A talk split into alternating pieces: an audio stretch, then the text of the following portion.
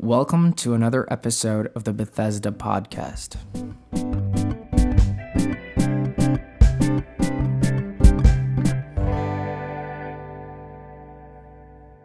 Hi, this is Silas Esteves, and this is the Bethesda Podcast. And I want to talk to you about boldness boldness to walk in the Word that the Lord has given us as a people. He gave a word to His people, and we need to fear, to revere His word more than we fear the situations or circumstances and giants around us. I'm going to read out of uh, the book of Numbers, chapter 13, as uh, starting at verse 26. This is when uh, Moses had sent uh, spies to evaluate the land and uh, uh, come up with a strategy to walk into the land. But before they do that, or instead of doing that, the uh, spies come back and they create a whole different scenario than the Word of God had uh, suggested. So, anyway,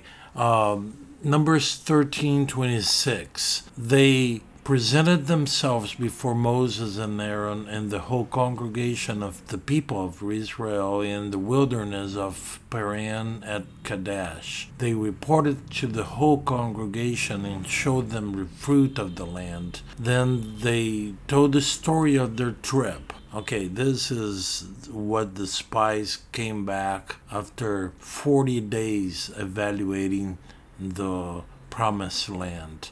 Verse 27 We went to the land to which you sent us, and oh, it does flow with milk and honey. In other words, it's a right place. And then they went on and said, Just look at this fruit. The only thing is that the people who live in live there are fierce. Their cities are huge and well fortified. Worse yet, we saw descendants of the, of the giant Anak. Amalekites are spread out in the Negev. Hittites, Jebusites, Amorites hold the whole country, and the Canaanites are established on the Mediterranean Sea and along the Jordan. Caleb interrupted, called for silence before Moses, and said, Let's go up and take the land now. We can do it. Verse 31 But the others said, We cannot attack those people. They are way stronger than we are. They spread scary rumors among the people of Israel. They said, We scattered the we scattered out the land from one end, end to the other. It's a land that swallows people whole everybody we saw was huge. Why we even saw the Nephilim giants, the Anak giants from uh, come from the Nephilim. Alongside them, we felt like grasshoppers, and they looked down on us as if we were grasshoppers. See, pay attention to this situation. This is exactly where we are at right now. We need people that trust the word of God. We need a generation of Joshua and Caleb right now. Those that do not give up uh, on the power of the word of God. It's not in our power, in our capacity, our abilities, but it's anointing. It's the what matters is the power and authority of his word. That's why Caleb interrupted this negative narrative and called for silence before Moses and said, Let's go up and take the land now. We can do it. Uh, the reality is, they felt like grasshoppers at the sight or the eyes of the giants because they were like grasshoppers on their own side. Uh, their, the, the way they saw themselves uh, is weird. Little people, we are few people, we are not prepared.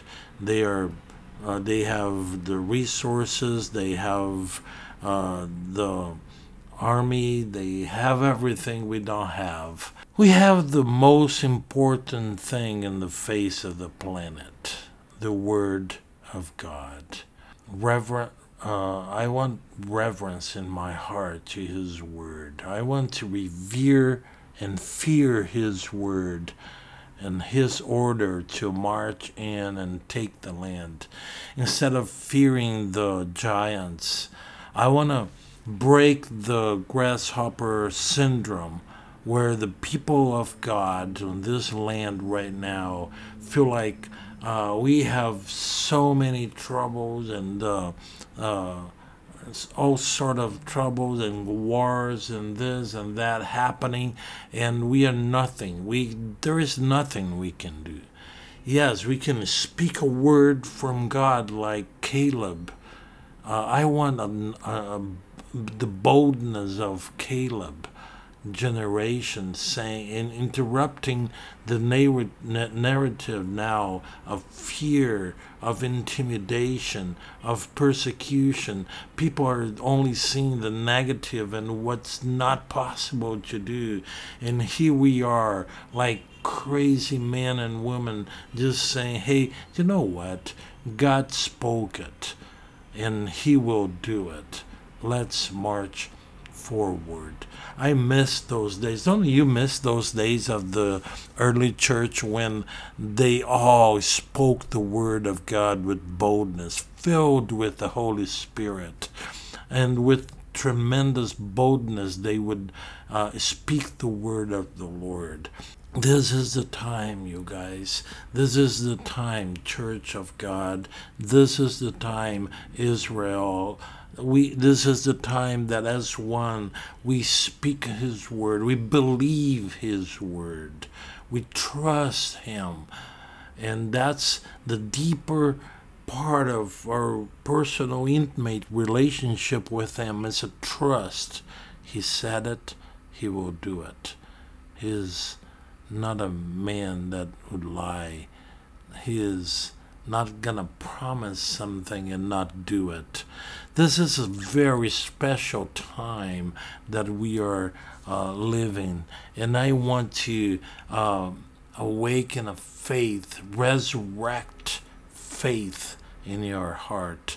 Someone told me in this last few weeks, uh, I think the greatest uh, pandemic that we face is this illness of our faith. We need a healing for our faith. Yes, so let's go after a healing for our faith. Let's go after this tremendous drive to fulfill His word with love and passion in our hearts, determined that we that if He told us and taught us how to pray, Thy kingdom come, Thy will be done. It's not just a religious repetition. It's a reality. He wants to bring his kingdom. It doesn't matter the size of the giants we face. It doesn't matter the size the size of circumstances and uh, uh being very honest with you, it doesn't even matter the size of the discouragement that I faced, that you faced. I don't care. Right now, we need to reconnect and be resurrected in our faith by His Word. So I hope this Word takes you before the Lord in a fiery meditation. I I want I know it's a new terminology for some, but it's a fiery meditation. When I meditate, when I go into my secret place with my Father. I leave that place with the fire in my bones, with the reality that if He spoke it, He will do it.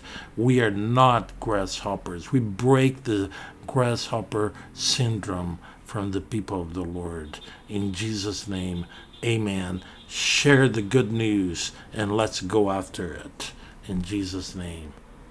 If you like this message and this has been a blessing to you, share this with others so they can be blessed as well. We will see you in the next episodes.